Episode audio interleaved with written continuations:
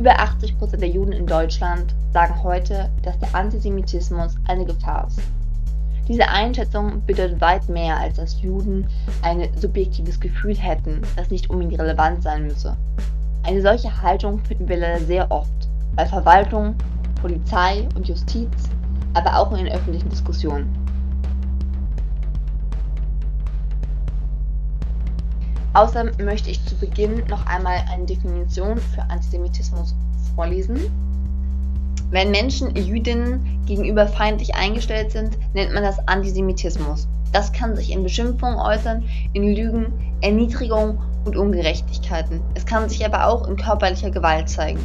Das ist ein Zitat aus einer Zeitschrift von der Amadeo Antonio Stiftung Zivilgesellschaftliches Lagebild Antisemitismus 2021. Im Folgenden erzählt uns zu Antisemitismus mehr Clara Tamir Hestermann, Aline Schulze und Friederike Fechner.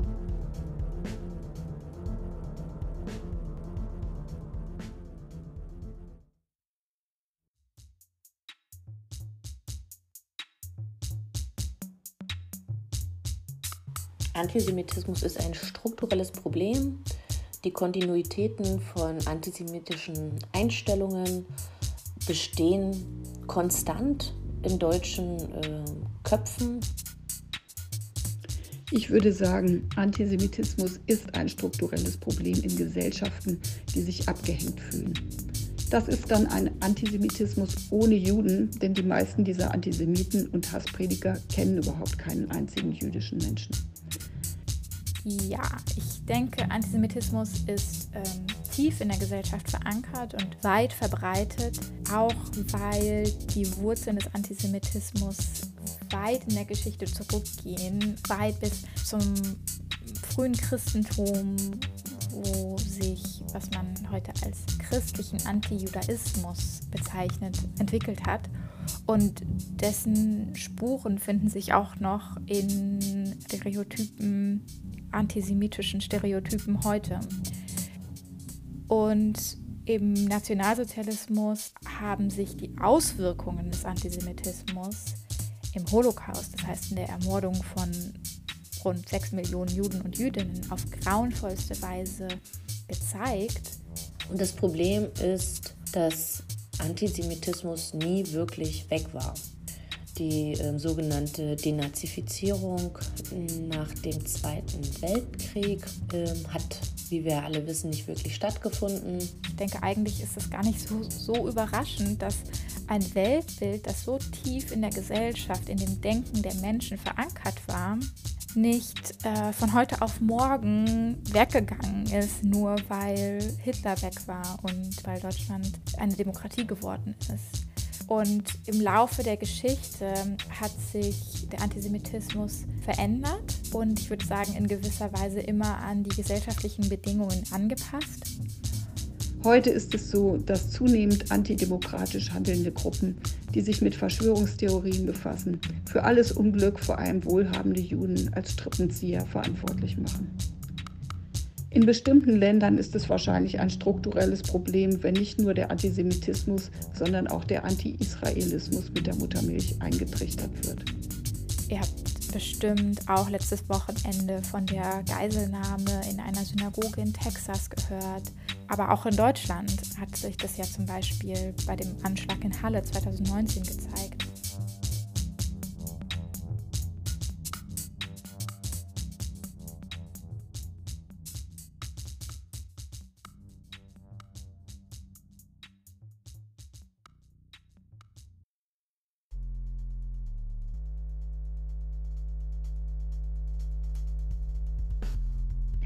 Auch heute noch ist Antisemitismus ein großes Problem. Das zeigt zum Beispiel die Autoritätsstudien.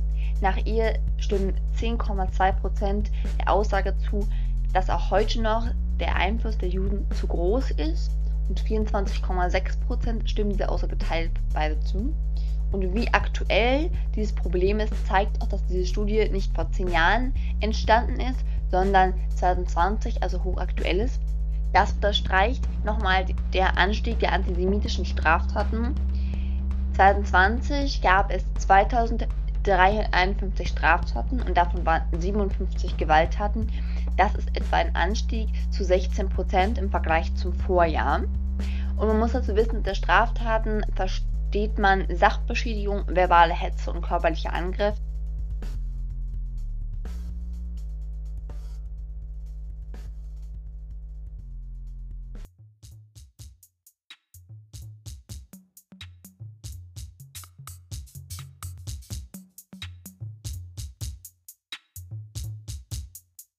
Und ja, wenn man sich heute äh, die Statistiken anschaut, von wem gehen antisemitische Übergriffe aus, dann sieht man, denke ich, dass es Antisemitismus zwar in sehr verschiedenen Ausdrucksformen gibt, aber in allen politischen Lagern und in allen gesellschaftlichen Schichten. Das hat verschiedene Gründe. Ein Grund ist, dass durch die Narrative, die es momentan auch durch eine bestimmte rechtsextreme Partei gibt, das Sagbare immer mehr verschoben wird, die Grenzen des Sagbaren.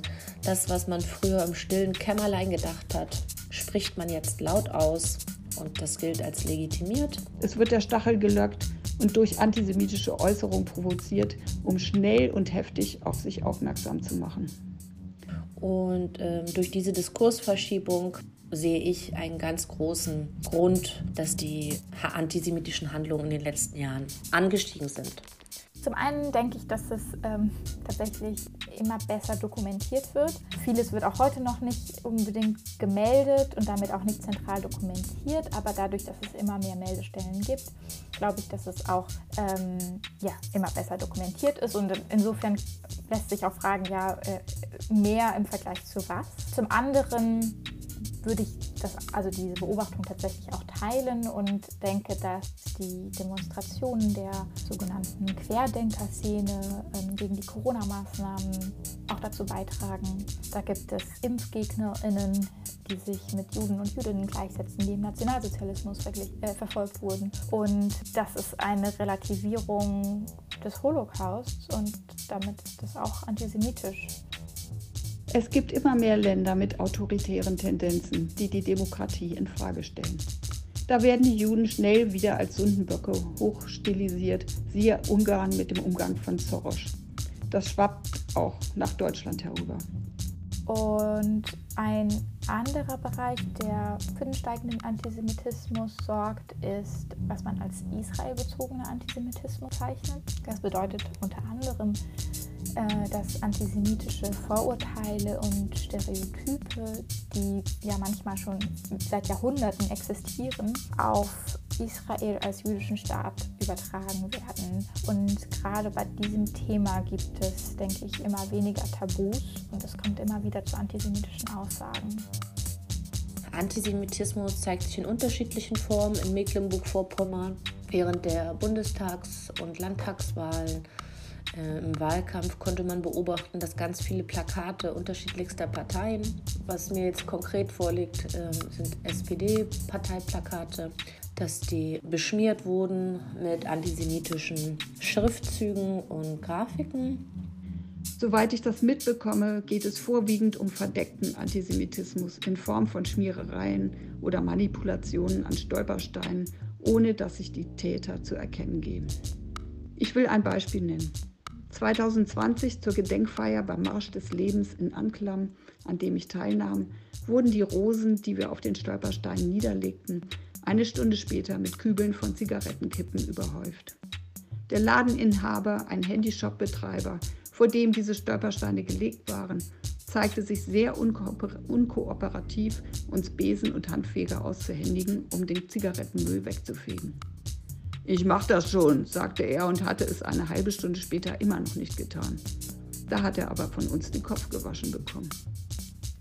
In den letzten Jahren gab es ja auch immer wieder Diskussionen darüber, ob durch die Ankunft von Migrantinnen und geflüchteten Menschen, insbesondere aus arabischen und muslimischen Ländern, der Antisemitismus in Deutschland angestiegen sei. Und ähm, in dem Zusammenhang hat man von äh, sogenanntem importierten Antisemitismus gesprochen, also so als ob die zugewanderten Menschen ähm, antisemitisches Gedankengut nach Deutschland importieren würden.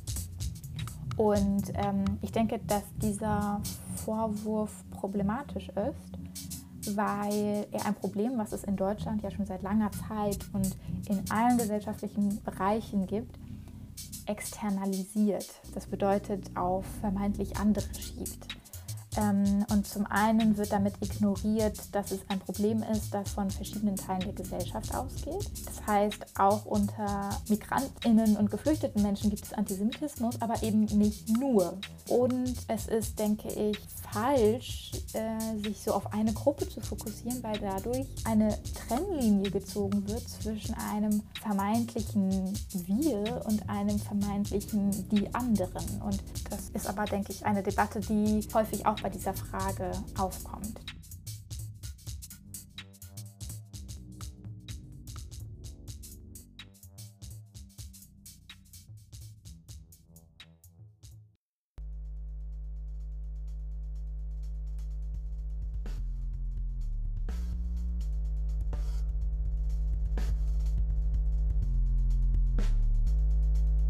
Ich möchte mit einem Zitat enden aus einer Zeitschrift der Amadeo Antonio Stiftung. Zivilgesellschaftliches Lagebild Antisemitismus 2021. Sind all diese verschiedenen Formen desselben Hasses gegenüber einer so kleinen, über die Jahrhunderttausende immer wieder tödlich bedrohte Minderheit, zeigen auch immer wieder, dass Antisemitismus mehr mit denen zu tun hat, die ihn äußern, als mit realen Jüdinnen und Juden. Diese lebenden jüdischen Menschen gilt es jedoch zu schützen, ebenso wie unsere demokratische Gesellschaft als offen, sicheren Raum für alle.